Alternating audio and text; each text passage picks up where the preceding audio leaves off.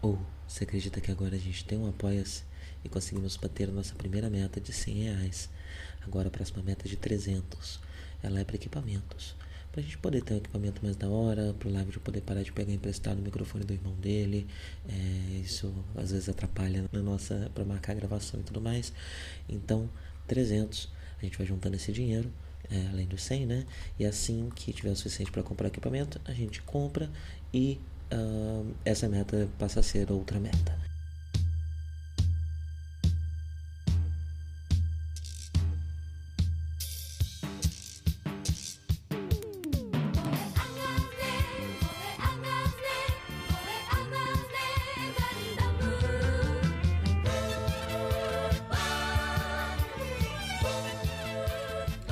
Bom dia a todos, sejam bem-vindos a mais um Café com Ganda. Hoje eu voltei a tomar chá, não é mais chimarrão. Chazinho de camomila para começar esse dia com tranquilidade, porque eu tive meses muito corridos e estou merecendo um tempinho de descanso. E no episódio 30 de Mobile, Mobile Suit Gundam uh, de 79, nós temos um episódio protagonizado primariamente por nossas queridas crianças. É, não vou lembrar o nome delas agora, Let, Zet, Pop, sei lá. É, o episódio ele é primariamente das três, né? e ele vai uh, tratar da questão que eu venho apontando já nos últimos episódios, né? De que uh, a base branca está se militarizando, mas essas crianças continuam lá. O, o que exatamente elas são? Elas são militares? Elas são o quê? É, e nesse episódio, uh, a federação toma a decisão de enviar essas crianças para um orfanato. É, então, como a base branca agora é, já acabou de, de, resolver as suas questões aqui é, pós enfim, né? Vamos, vamos lá, um pequeno resumo de tudo que aconteceu com a base branca, né? Ela estava em Side 7, na, na ala 7, uh, é, quando foi atacada por Zeon. Uh, a Muro, junto com Bright, toda a tripulação, fugiram de lá com a base branca, com o Gundam e com as outras suítes é, que estavam na, em desenvolvimento na base de Dallas 7.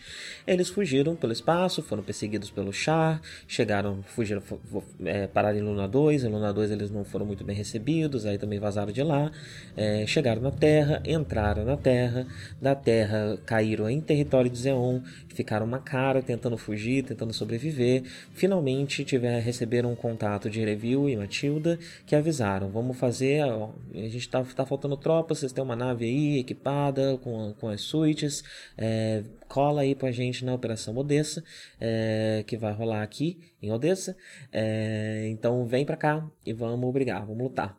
É, e, enfim, a base branca vai, participa da operação, a operação se encerra, é, e aí a base branca vai para Jaburô para receber as suas próximas ordens, agora que aparentemente ela é parte da, das tropas uh, de, de guerra da federação.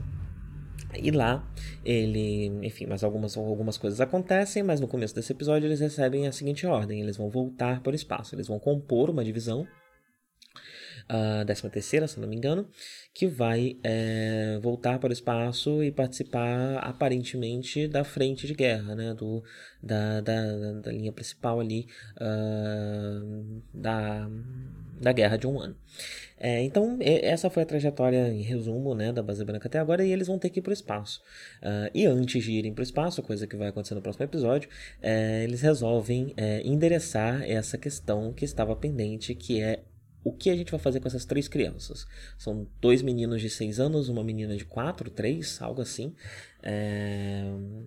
E aí, ela é, vamos mandar para um orfanato, né? Que é o mais lógico a se fazer com essas crianças órfãs de guerra. E elas são mandadas para o orfanato. Mas antes de, de contar um pouco da, do que acontece com as crianças nesse episódio, né? Uh, tem um, uma questãozinha interessante que, que me rendeu uma pesquisa no começo do episódio, que toda a tripulação está recebendo, é, está sendo promovida ou recebendo títulos militares. Né? É, eu manjo muito pouco disso, mas eu consultei a equipe de ajuda aos universitários e também dei uma pesquisada.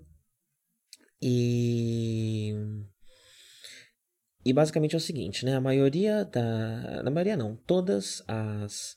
As patentes né, que, os, que, o, que, que a tripulação está recebendo são patentes da Marinha. É, são patentes que, que, no nosso mundo costumam estar vinculados às forças é, navais. Né? E, e aí eu fui dar uma pesquisada, né, em, em, como que isso se dá em Gana, né. Uma coisa que já se nota aqui é que o Amorô, se eu não me engano, ele foi promovido para Ensign, né, que traduziria como, pode se traduzir como alferes. É, e ele tá num posto que, que mas, mas o Amorô ele era ele era civil até ontem, né? Uh, então eu acho que a maior parte dessas é, promoções a gente pode considerar muitas delas, se não todas, como exceções de uma situação de guerra, porque eu suspeito que algumas dessas patentes uh, dependam de um treinamento, dependam de algo que uh, esses personagens claramente não estão recebendo, eles estão aprendendo as coisas direto da fonte, no campo de batalha, né? É, ninguém ali está recebendo qualquer espécie de curso, qualquer espécie de treinamento, uh, mas mesmo assim estão, estão passando por grandes promoções, né? E promoções que até sobem é, bastante o ranking deles, principalmente no caso dos civis, né? É, que já entraram já ali no final da, da, da, da, da patente uh, do que a gente poderia englobar tudo como cadente, né, das patentes que poderiam ser todas englobadas ali é, nessa, nesse termo genérico que tem sido utilizado até agora, cadete. É, eles já estão já no final dessa carreira uh, e às vezes até além dela, né? É, entrando já na carreira de of oficiais que fala, Cris? É, o, a, o, você tem os alistados, né? Você tem os soldados alistados, mas você tem também aqueles que fizeram o treinamento, que fizeram. Escola de cadetes. Não, eles fizeram a escola de cadetes, mas quando eles se formam, eles são chamados de. Você tem os alistados e os. Oficiais. Oficiais, oficiais mesmo. É... Então já algum, algumas patentes ali que são patentes de oficiais e não fica muito claro se, se sei lá, se talvez o Bright já tivesse uh, uma escola de cadetes feita, alguma coisa do tipo. Uh, aparentemente não pela patente que ele tinha, né? Ele era, ele estava é, relativamente baixo, né, na, na, na carreira ali é, militar. Bem, e assim é como funciona no nosso mundo, né? E aí eu fui dar uma pesquisada para ver qual é a diferença para o mundo de Ganda. Uh, não achei muita informação sobre essa questão de escola, de, de treinamento, uh, mas tam também não olhei muita, né? É, mas o que eu descobri foi o seguinte: uh, as forças de guerra da, da federação são divididas durante a Ganda 79, durante a Guerra de um Ano, em três é, frentes principais muito parecidas com as nossas, né, que são as forças terrestres, o exército, as forças navais, a marinha, e as forças é, aéreas, a aeronáutica. porém, após o fim da Guerra de um Ano, se funda uma quarta força, que, é as, que são as forças espaciais. É, agora que a gente, né, que já, já tem grandes cruzadores de batalha no, no enfim, a base, a base branca, né, e, e os, as suítes que a base branca carrega uh, são o modelo que vai ser usado nessas forças es, é, espaciais, né. Uh, e as forças espaciais têm uma a, a hierarquia dela se baseia na hierarquia das forças navais. E aqui uh, todos os uh, todos os, os, personagens ganham patentes da, já das forças navais. Uh, o que é curioso, porque o que acontecia nessa época? Né? As forças é, espaciais elas eram comandadas é, conjuntamente por essas outras três forças. O Review, por exemplo, é, ele é, é, se eu não me engano, tenente-comandante uh, das forças terrestres.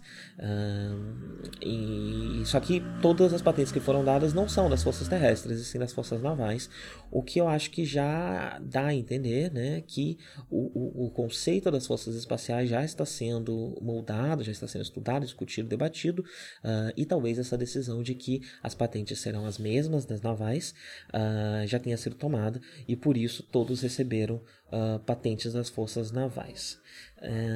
é, esse é o meu palpite. Né? o episódio fala um pouco, inclusive, dessa questão da expansão do espaço e da, da, da, do fortalecimento da luta no espaço, né? mais para o final dele. e já vamos falar sobre isso. Mas esse é o status atual e esse é o status atual das patentes, né?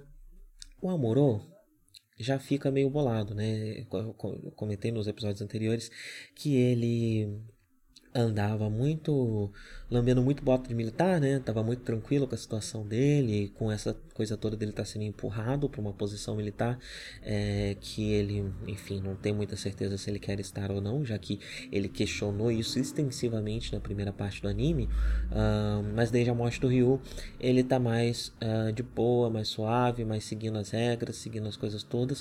Uh, e consequentemente ganhando a confiança né, dentro da, da hierarquia militar é...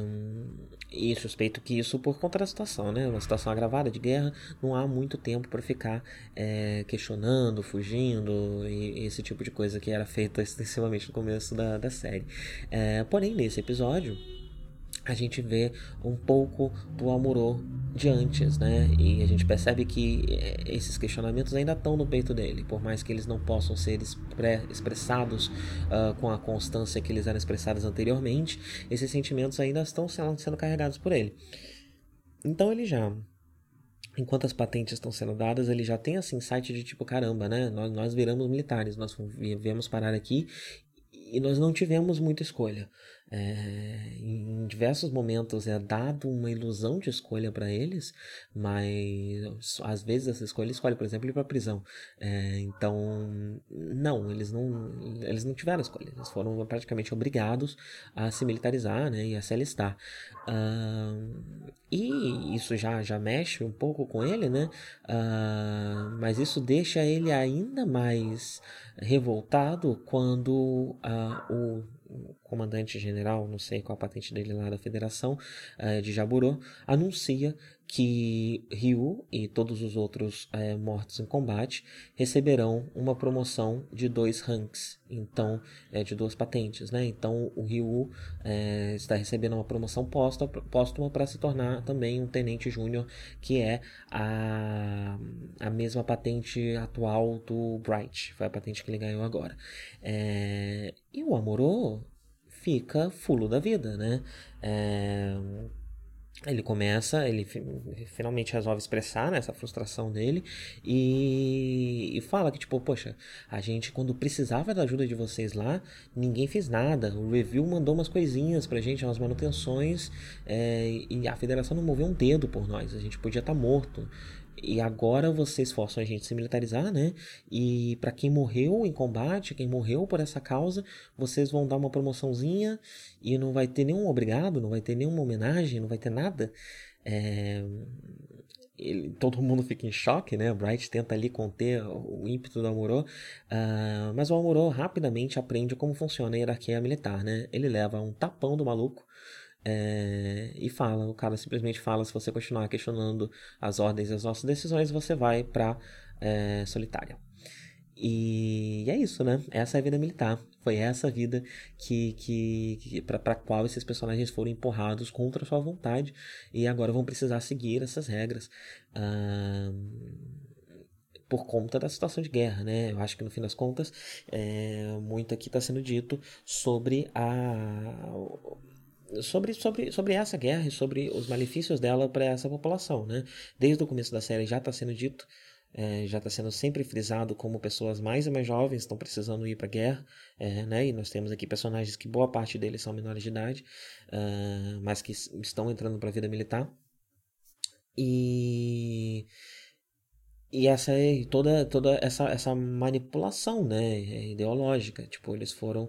É, houve uma ilusão de escolha, houve uma ilusão de ideal, houve uma, uma ilusão de liberdade, mas esses personagens, no fim das contas, foram obrigados a entrar nessa estrutura que basicamente não pode ser questionada, e se for questionada, a repressão virá com violência é, e com prisão. Né? É, e não há nada que possa ser feito agora por, por essas crianças, porque, enfim, a guerra está chegando no fim já, né? E está cada vez mais grave a situação, e eles estão cada vez mais envoltos e perdidos. A nave deles está indo para o espaço, está indo para frente de batalha. A casa deles, sabe, sei lá, foi destruída, não sabe o que aconteceu. A Terra não é o lar deles. Então não há escolha para esses personagens. Eles precisam se uh, se alinhar né, nessa nova, nessa hierarquia, nessa estrutura para qual eles foram uh, forçados. É, depois disso, começa a questão das crianças. Esse episódio provavelmente vai ser curto porque a, a, a, eu tenho muita dificuldade com essas crianças. É muita gritaria, muito choro, muito barulho. Eu não consigo nem prestar atenção direito no que elas estão falando. Para mim, elas são só um ruído. então, mas acho que dá pra gente resumir um pouco do que acontece com elas aqui, né? É, elas vão para esse, pra esse orfanato, mas não conseguem se ajustar. As crianças do orfanato também estão todas muito boladas, porque ficaram órfãs recentemente, né? Por causa da guerra. É, e, a, e elas falam, né? De tipo, ah, vamos esperar, os nossos, nós estamos aqui esperando nossos pais, esperando pais novos. É, o que desengata uma reação emocional nessas crianças, porque aparentemente as crianças já estão enxergando a Frau como uma espécie, uma figura materna, né? Especialmente a menina mais nova já está enxergando a Frau como uma, uma figura materna. É, então, quando eles pensam, ela pensa em voltar para casa, ela pensa já em voltar para a nave, pensa em voltar para a Frau e voltar para as pessoas que ela conhece, né? E que ela se acostumou nesses vários meses já que se passaram é, em que eles estão juntos e e aí elas resolvem fugir né? E elas, no meio dessas fugas, dessa fuga, vão parar numa, numa base, ali num canto de Jaboru, que descobre que existem tropas de Z1 infiltradas tentando sabotar as novas, uh, os novos módulos GM, né? Os novos, uh, novos trajes móveis GM, que são aqueles trajes de produção em massa da Federação, baseados no Gundam. Eles instalam diversas bombas e essas crianças não conseguem conter. Elas estão tão acostumadas com o ambiente de guerra que, no meio dessa situação, a, decisão delas não é fugir, mas sim recolher essas bombas e levá-las para longe para enfim para ajudar na situação de guerra né? É, ou seja são crianças militarizadas né quando isso isso se resolve enfim eventualmente chega o Amorô e o Caio é, e ajuda as crianças que estão dirigindo um carro com várias bombas relógio na caçamba é, e os dois são surpreendentes, muito, muito pacientes, né?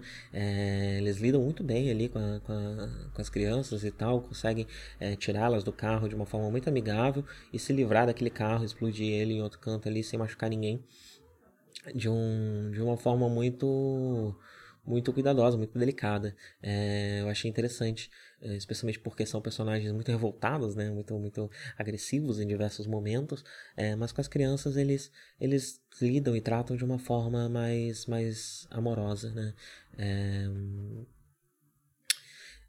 é interessante a relação de Frau com, com, com, as crianças também, né? Tem uma conversa da Frau com a Mirai em que ela está muito sentida por deixar as crianças no, no orfanato. É, e isso é interessante porque no meio das pesquisas aqui eu fui ver se essas crianças aparecem mais à frente, né? E elas aparecem mais velhas em Zetaganda. E elas vão ser adotadas pela Frau. Elas vão ser adotadas pela Frau. E pelos esposo da Frau, que eu não vou contar quem é para não dar spoilers necessariamente. É, e eles aparecem um pouco mais velhos, né? Zetaganda não é tão depois, eles já estão ali com seus, sei lá, uns 14 anos, 13 anos, mais ou menos a idade é, do Amorô e companhia na, no começo da série. É, mas o que? Vamos ver. É, nós temos né, um prometido encontro de Char com Seila. É, ele acontece ali enquanto uh, Seila está procurando as crianças. O Char avista ela, reconhece ela como irmã dele. E eles vão ter uma conversa. E a conversa deles basicamente é o seguinte: é, o, abandona o seu lado que a gente conversa. Né? Um está listado com o Zerron, o outro está listado com a Federação. É, abandona o seu lado, deserta aí, que, que a gente troca uma ideia. E o Char vai embora, né, deixando essa proposta com a para Seila, é, e ela ainda está escondendo da tripulação que o, o, o que está acontecendo, né, o que aconteceu, a conversa, o Char, quem ela é, etc. Uh, e essa é, provavelmente, talvez, talvez por estar pensando na proposta, mas talvez também porque é muito complicado explicar isso, né? Ah, eu sou a princesa, sou a filha do fundador de Zeon. É, e vim parar aqui na, na, federação e tô aqui trabalhando com vocês agora. É, e meu irmão é o Char, que tá perseguindo a gente, tentando matar a gente desde o começo da série. É, não é uma história simples de se contar, né? É, então acho que talvez também tenha esse, esse peso aí, né? bem, alguns outros pequenos detalhes, né? Alguns outros pequenos detalhes, especialmente das, das cenas de ação. Tem uma cena logo no começo da, da, da, desse episódio que eu achei curioso. Uh, eu acho que por ditar esse episódio como primariamente um episódio de diversão, de humor, porque é um episódio das crianças e tal, é, eles fazem uma cena de, de, de morte com que cômico, né? Nós temos dois, dois soldados ali numa casa-mata, Jaburu está sendo atacada, né? O bicho está pegando, é, porque a base foi descoberta no episódio passado, né? E ela continua tendo que se proteger de algumas forças de Zeon que estão ali tentando invadi-la. É, mas aparentemente a situação não está tão grave mesmo, porque estão mandando embora a base branca, né? Então, ou não está tão grave ou está pior em outro canto. Uh, então, os soldados estão falando: ah, não, tá, tá, coisa tá feia aqui, tiroteio, bombardeio, mas a gente tá, tá é, dando um jeito. E tá, tá, tá tudo, tudo sob controle. E quando eles acabam de falar que tá tudo sob controle, a casa mata ela é esmagada por, um, por uma suíte, né? E morre os dois guardas. É, e para reforçar essa cena como uma cena de humor, porque, tipo, a, a suíte ela dá tipo uma porradinha, assim, ela dá um um cascudo na casa mata para destruir ela. É... E a gente vê também uma, uma serpente ali que sai correndo, correndo porque tem uma cobra, porque sai que tem umas, umas outras suítes que estão chegando, né? E uma cobra sai correndo e deixa para trás, ela faz uma cara bem caricata de desenho mesmo, e deixa para trás as suas marcas, conforme ela sai correndo, né? Os desenhos da cobra ficam no ar, é, reforçando essa cena como uma cena de humor. É... E eu achei muito curioso e, e até bastante ousado de, de, de Gundam que é, dramatiza tanto as suas cenas de guerra, fazer uma cena, uma gag, né? Uma, uma cena tão visualmente cômica é, com uma situação de guerra, né? Bombardeios e dois, dois, dois soldados que apareceram falando ali são mortos, esmagados, é, mas mesmo assim é uma, uma, uma cena de humor. Achei interessante. É, já agora na cena de combate, mais pro meio do, do, do episódio, meio pro fim, né? É, eu achei interessante também a forma como as. Talvez já tivesse mostrado e não tivesse reparado, né? Mas as, as suítes anfíbias elas se locomovem por essas cavernas subterrâneas é, como macacos, né? De certa forma, elas se penduram. Desculpa a moto barulhenta, gente. Aqui na Argentina também tem é, elas se penduram como macacos e vão dependuradas, se, se balançando né, pelas cavernas. Uh, eu achei um uso, um uso interessante né, que combina com, com design, um design gordinho, né? É, mas com braços relativamente longos e elásticos. É, achei, achei, achei bacana esse uso da, da, das suítes. Eu não lembro qual, qual, acho que todas elas se locomovem assim, mas é, preeminentemente a gente vê mais uma delas que eu já esqueci o nome, né? É, são muitos nomes começados com Z e afins é, dessas suítes, é, dessas suítes anfíbias. E bem, no fim do episódio, né, uh, é decidido que as crianças vão ficar na nave, porque aparentemente essas são crianças que se acostumaram tanto com a guerra que elas não conseguem viver na paz. É, a família delas é uma, uma família de, de, de soldados, é, e a federação vai mexer os pauzinhos dela para conseguir deixar essas crianças na nave, mesmo que elas corram o risco de morrer amanhã. Uh, é isso que se faz com crianças de 3 a 6 anos. Pelo menos elas não são militares e ganharam patentes, que era o que eu achei que estava acontecendo. Uh, mas não, elas vão na nave, vão com o pessoal, e a gente já sabe que sobrevive, né? Porque vai, já, já deu spoiler aqui que vai aparecer Zeta Ganda, e porque a Ganda 79 ainda não ia ter coragem de matar crianças de 3 a 6 anos. Uh, isso é coisa para Ideon. bem, a gente ainda tem um Amorô, um último detalhe, né? A gente ainda tem um Amorô questionando a federação no final do episódio. Ele fala pra, pra, pra soldada lá, né? Pra oficial que, que cuida da creche dos órfãos. É, ele, inclusive, é interessante isso, né? A, a base militar de Jaburo tem uma creche para órfãos de guerra que foram resgatados do campo de guerra. Mostra o, o, como, te, quão terrível está essa guerra, né? Tá, tá realmente complicado. E e ela comenta, né, que uh, eles são o futuro da federação. E a Moro faz questão de falar que, tipo, ah, mas será que vai ter federação? Será que vai ter Zeon? Será que vai sobrar alguma coisa? É, e o que, que vai sobrar, né? Uh, é interessante reforçar que o Amorô ainda não está satisfeito com, com, essa vida militar. É, eu não sei se vai ter muito mais espaço para questionamento por parte dele para o final dessa série, uh, já que a gente está, acho que uns 12, 13 episódios do fim, né?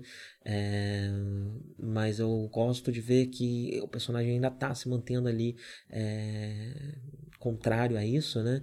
E mesmo que esse desenvolvimento não venha nessa série, ele pode vir nas próximas, né?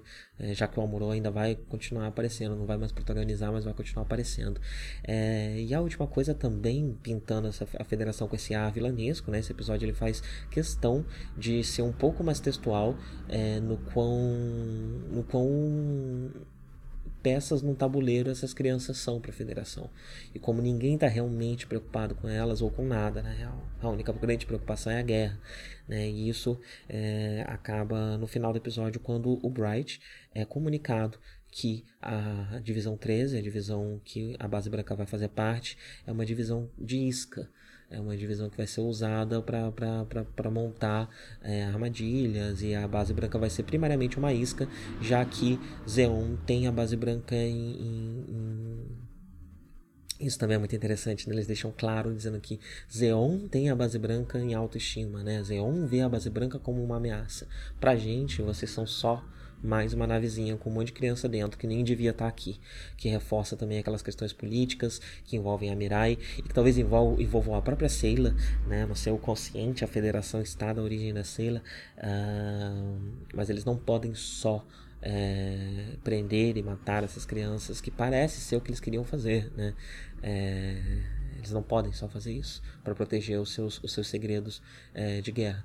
Então, a contragosto, eles estão mandando essas crianças para a morte. Eles estão mandando essas crianças para praticamente serem sacrificadas como iscas é, para a guerra, né? Já que a gente não pode matar elas, é, executar elas ou prendê-las, vamos fazer com que elas se sacrifiquem em combate. Ah, é terrível isso, né? É terrível. Ah, o episódio não é tão textual quanto eu estou sendo, mas esse episódio ele faz questão de dizer que tipo isso é realmente um assunto que a gente está tratando, não foi só impressão sua. Ele faz questão de confirmar isso logo antes da viagem para o espaço, que vai culminar no arco final, né, da, da série. É, mas é isso, né? Chega por hoje. Apesar, eu vivo falando que o episódio vai ser curto, mas eu falo horrores, né? Eu, qualquer frasezinha, qualquer detalhezinho do episódio, eu fico desdobrando em um milhão de coisas até para confirmar as, as, os assuntos que a gente vem tratando aqui já há um tempo, né? Deixa eu terminar meu chá. É isso, acho que esse episódio ele coloca de uma vez a, a federação como uma, uma organização dúbia, uma organização de moral questionável, uma organização que se parece muito com as organizações militares de hoje em dia, e confirma de vez né, que Gundam uh, está sim fazendo uma crítica ao, ao, militarismo e à guerra e que essa crítica é principalmente à organização contemporânea, né, é, tanto contemporânea da série até hoje, né, essa, essa crítica ainda é válida. E e é o episódio afirma isso, né? E é interessante ele fazer isso num episódio que é basicamente um filler de criança, né? É, por envolto por, dessa camada de, de, de, descontração, tranquilidade de crianças, existe ainda essa discussão. O episódio ainda faz questão é, de colocar é, isso ali e colocar de uma forma ainda mais clara do que havia sido colocado até agora. É isso. Eu vejo vocês semana que vem. Tenham um bom dia e até a próxima. アムロ振り向かないで宇宙の彼方に輝く星はアムロお前の生まれたふるさとだ。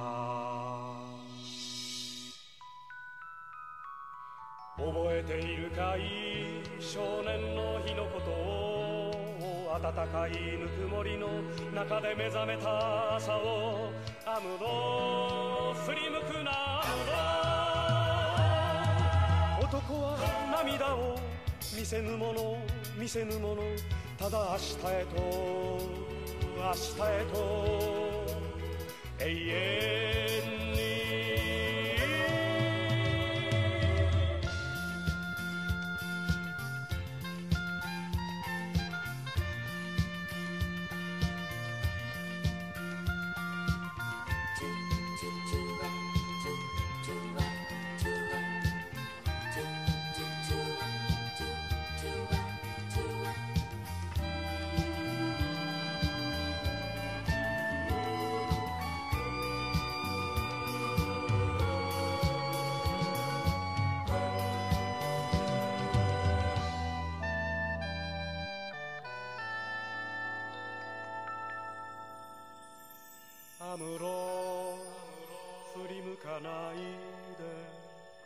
宙の果てにきらめく星はアムロお前が捨てたふるさとだ。忘れはしない少年の日の誓いを青春をかけ守り抜けこの幸せを。アムロ振り向くなアムロ。男は寂しさ隠すもの隠すものただ明日へと明日へと永遠に。覚えているかい？少年の日のことを暖かいぬくもりの中で目覚めた朝をアムロ振り向くなアムロ。男は涙を見せぬもの見せぬものただ明日へと明日へと永遠